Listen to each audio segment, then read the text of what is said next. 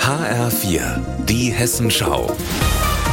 Unser Thema aus Südhessen und Rhein-Main. Mit Heiko Schneider. Hallo, heute aus Erlensee im Main-Kinzig-Kreis, denn hier gibt's Knatsch. Da habe ich mir halt einfach gedacht, hier muss jetzt was passieren.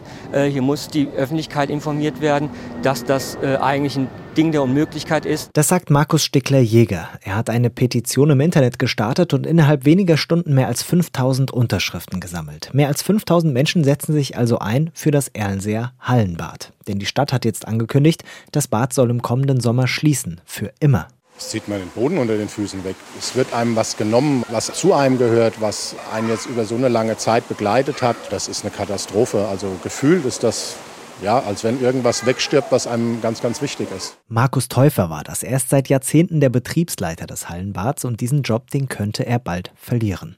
Markus Täufer hat mir gezeigt, was in seinem Schwimmbad das Problem ist. Er hat mich mitgenommen in die Katakomben, mir die Technikräume gezeigt und da wird deutlich, der Großteil des Gebäudes ist auf dem Stand der 70er Jahre. Die Technik ist in die Jahre gekommen, das Schwimmbecken hat Lecks, überall tropft es. All das zu modernisieren, das würde laut Experten rund 20 Millionen Euro kosten. Der Betrieb kostet die Stadt pro Jahr zusätzlich gut 1,5 Millionen. Alles in allem zu viel für die Stadt, erklärt Bürgermeister Stefan Erb. Die ständigen Sanierungen, die uns da ins Haus stehen, sind ein Bauteil der, der Entscheidung. Ansonsten ist nicht festzuhalten, dass der jährliche Zuschuss schon genügt, um hier vernünftigermaßen zu sagen, das können wir uns so nicht mehr leisten. Das Erlenseer Hallenbad ist wichtig für den Schwimmunterricht. Schulen aus der gesamten Region kommen dafür hierher. Allein in diesem Jahr knapp 11.000 Schülerinnen und Schüler. Auch der örtliche Schwimmverein und die DLRG sind auf das Bad angewiesen.